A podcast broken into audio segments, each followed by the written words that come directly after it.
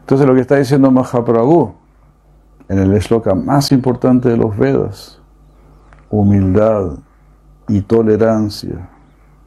La humildad nos dará tolerancia. La humildad y la tolerancia nos ayudarán a apreciar a todos, a querer a todos. Amani namanadena.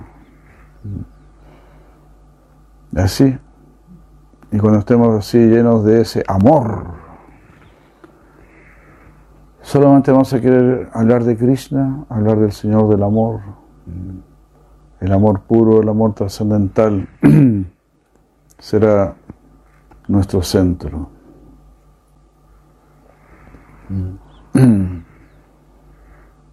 Así. Hare Krishna. Y como hemos dicho en otras ocasiones, este shloka de Chinada Nichena va de arriba para abajo y de abajo para arriba.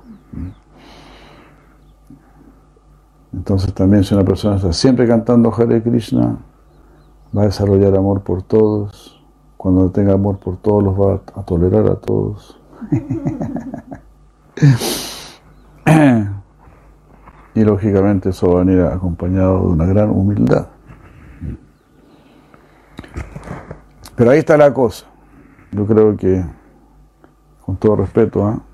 deberíamos centrarnos más en tratar de ser humildes que en tratar de ser gopis. Eso de tratar de ser gopi, humildemente lo recomendaría, lo recomendaría dejarlo para más adelante.